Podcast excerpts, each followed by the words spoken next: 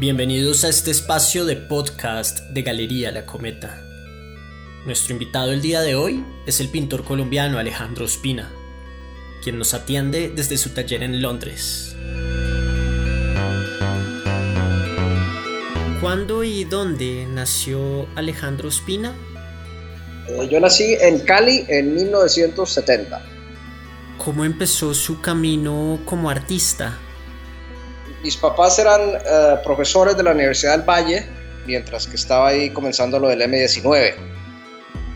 Eh, y mis papás estaba, eran, eran muy activos eh, con todo el tema, muy socialistas, muy izquierdos, muy, muy involucrados políticamente y en esos días hubo varios eh, conflictos eh, nacionales entre el gobierno y la M19 cuando todo ese, sistema se volvió violento.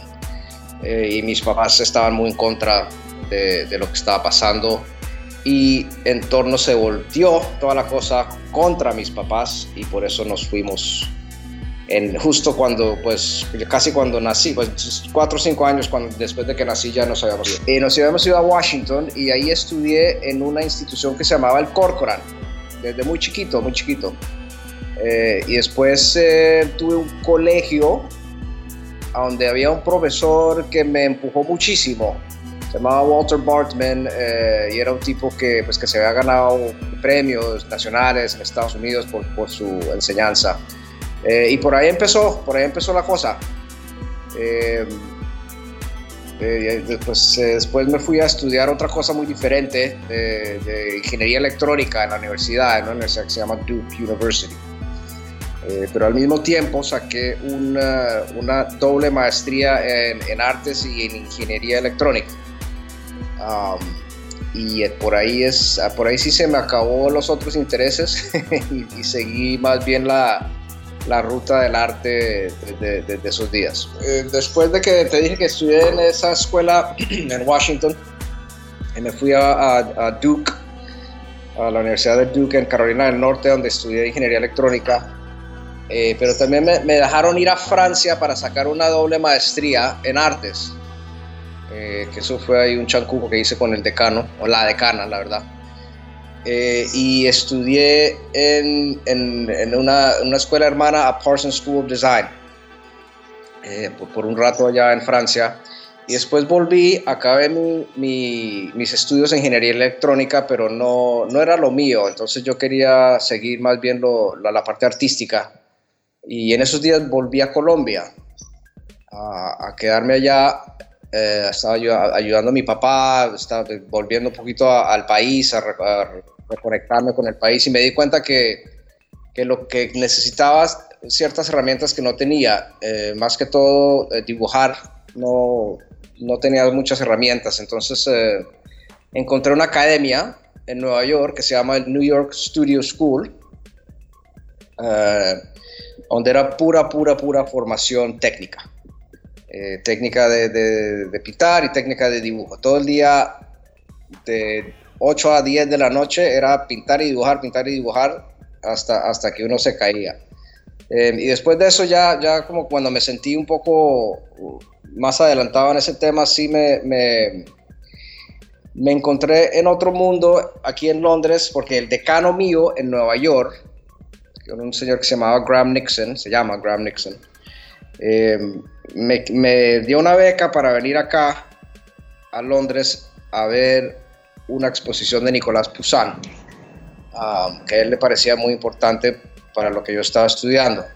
Y cuando yo vine, pues me conecté con toda la gente del Slade School of Fine Arts, que era, era la escuela donde él había estudiado y donde él tenía conexiones. Y pues me gustó mucho lo que estaba pasando acá. Me gustó muchísimo y me, me vine acá para hacer un intercambio y después del intercambio, eh, que, se, que eran, eran originalmente dos semanas, y pues eso fue hace 20 eh, años. A pesar de haber vivido la mayor parte de su vida en el exterior, ¿cómo es su relación con Colombia?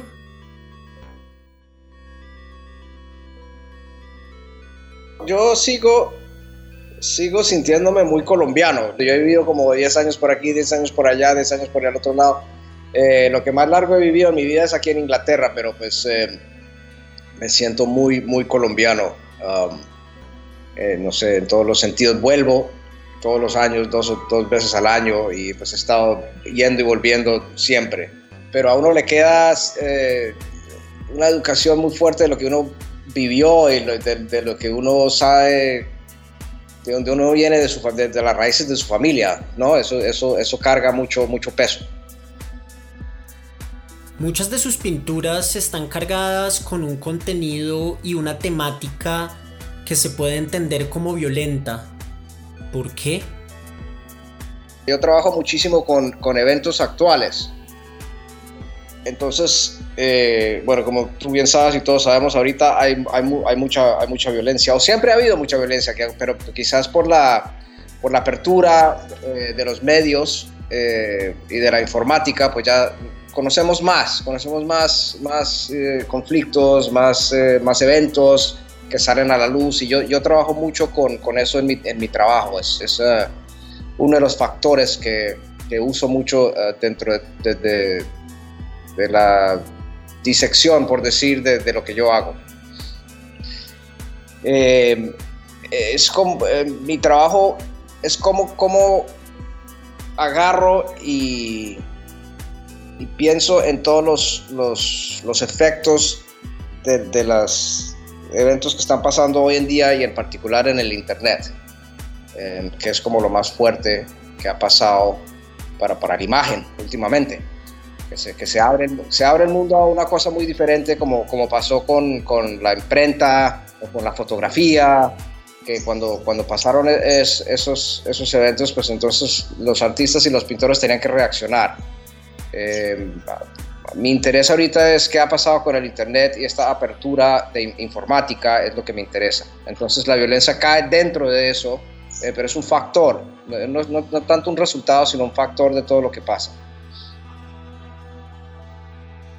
Usted es un artista con una extensa formación académica.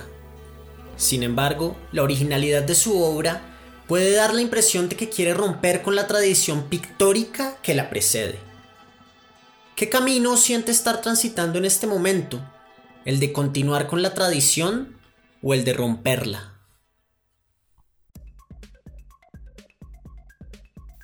Eh, pues hay una manera que, en que yo la pienso que me, que me parece más, más sencilla. Uno se, puede imaginar un artista que tiene unas piedras hace mil años y ha habido muchos artistas antes, antes de él.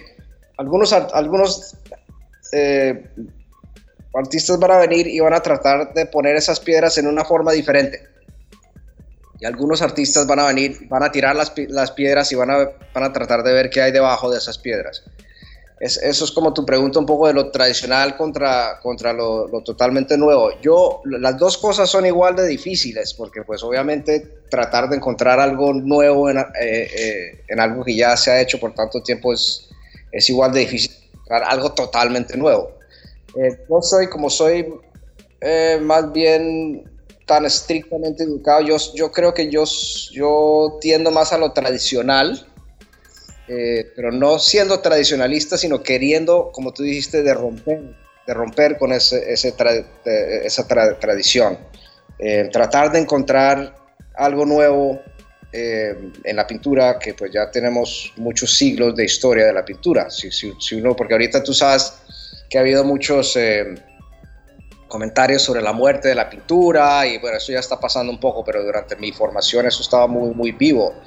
Um, yo siempre, siempre respondo cuando, cuando me, me, mencionan eso, que hace 500 años más o 400 años había un, un, eh, un escritor que se llamaba Giorgio Vasari, que escribió sobre la, el renacimiento de, el italiano y dijo que después de eso nunca en la vida iba a volver a ver pintura y la pintura estaba muerta.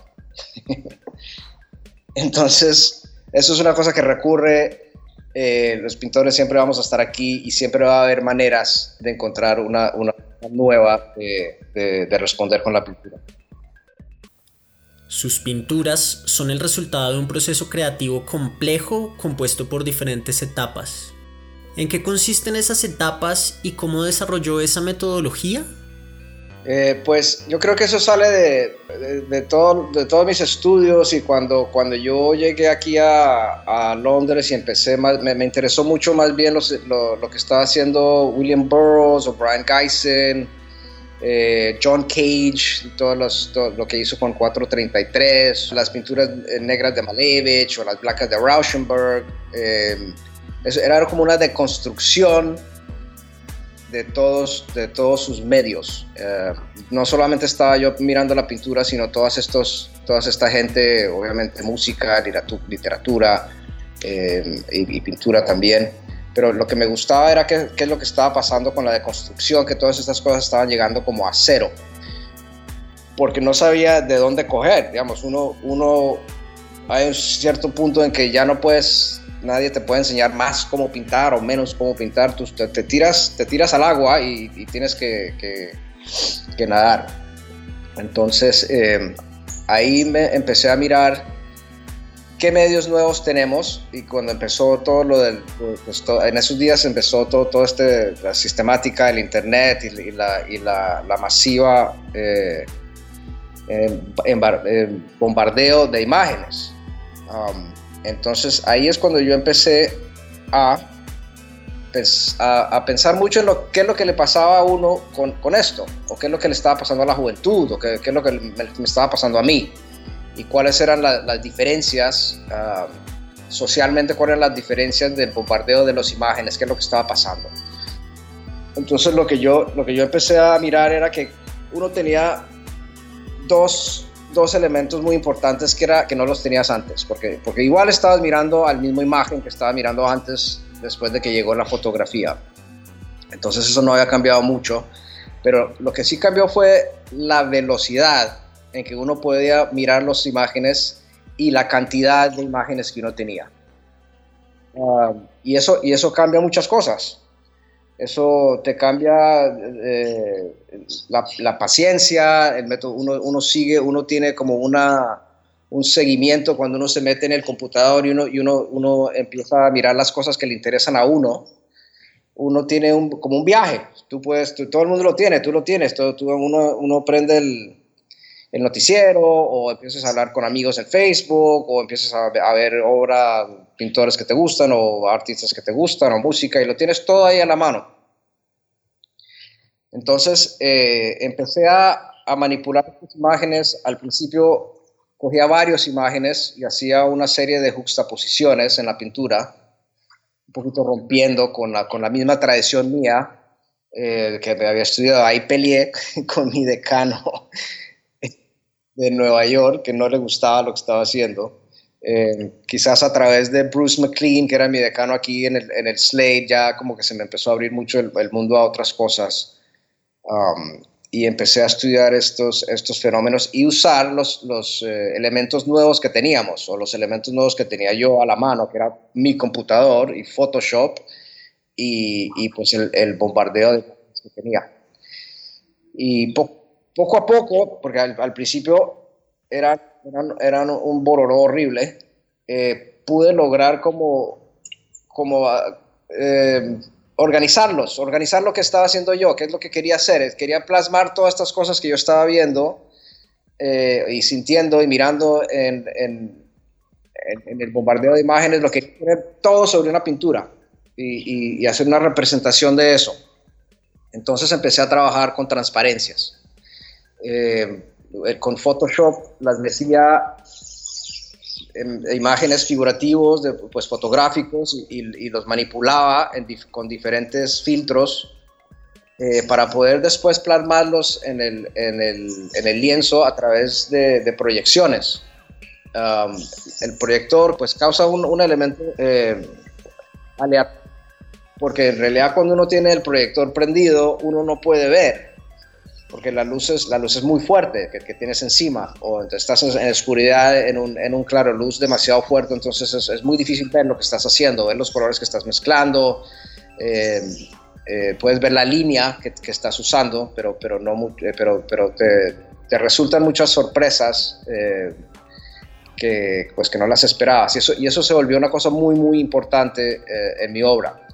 Entonces eran imágenes uno tras otro, tras otro, tras otro, encima de un lienzo hasta que había una especie de ruido blanco. Todos los, imágenes figurativos se volvían una abstracción eh, de, de la multitud de imágenes que estaba usando.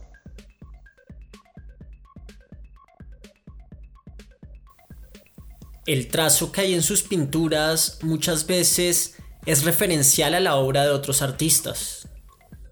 ¿Es una búsqueda intencional o es un resultado fortuito?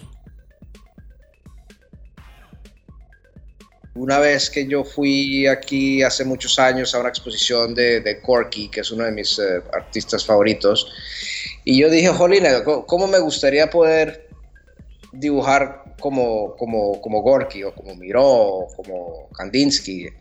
Eh, pero no puedo, no, no me sentía como que, que yo era eh, o que, o que mi, mi, mi, trazo era, era para eso, ¿no? No, era, no era mi cosa. Pero entonces como que me puse a pensar más y dije, pues yo puedo pintar como ellos exactamente porque les puedo robar la línea. Porque ahorita tenemos unos, unos, unos eh, eh, una tecnología que puedo, puedo meter una, una, obra de ellos, un dibujo de ellos y me puedo, puedo levantar la línea y ponerlo sobre una obra mía. Y eso se volvió una parte muy importante de mi trabajo. mientras que yo estoy haciendo estas transparencias, también le, le, incluyo casi siempre alguna, alguna de estas, eh, alguno de estos trazos robados que yo, que yo levanto físicamente con el, con el, con el, eh, el Photoshop y se, las, y se las plasmo a la obra, eh, que, que, le da como otro, otro nivel y, y, otro punto de, pues de argumento para la obra. Todo se pierde porque, porque, porque como estoy trabajando tantas imágenes juntos, entonces los trazos se empiezan a perder. Hay, muy, pocos, muy poca gente que puede reconocer los trazos que estoy usando. A vez en cuando conozco a alguien y me dice, ay, mira, ahí hay una parte de un Gorky o ahí hay una parte de un Miró. Y, pero, pero casi siempre simplemente se pierden dentro, dentro de, la, de la masa de información que estoy usando, pero, pero es, es importante, es una, que le, da, le da otro nivel a la hora. Eh, desde que lo empiezo, y además un poco de humor también, porque pues estoy como no solamente me están influenciando ellos a mí, como ha, como ha pasado durante toda la historia, sino que literalmente les estoy robando el trazo. que, que, me gusta mucho ahora porque pues ah, se, vuelve algo mío, obviamente, ¿no? Es, eh, y, pero me, me da una, un impulso o, una manera de resolver a veces los cuadros cuando están, eh, cuando están más difíciles. Alejandro, muchas gracias. Ha sido un placer conversar contigo sobre tu obra y tu trayectoria. A todos los oyentes, muchísimas gracias. Recuerden que la obra de Alejandro va a estar expuesta en la Galería La Cometa de Madrid a partir del 10 de septiembre. Yo soy Salvador Arbeláez y hasta la próxima vez.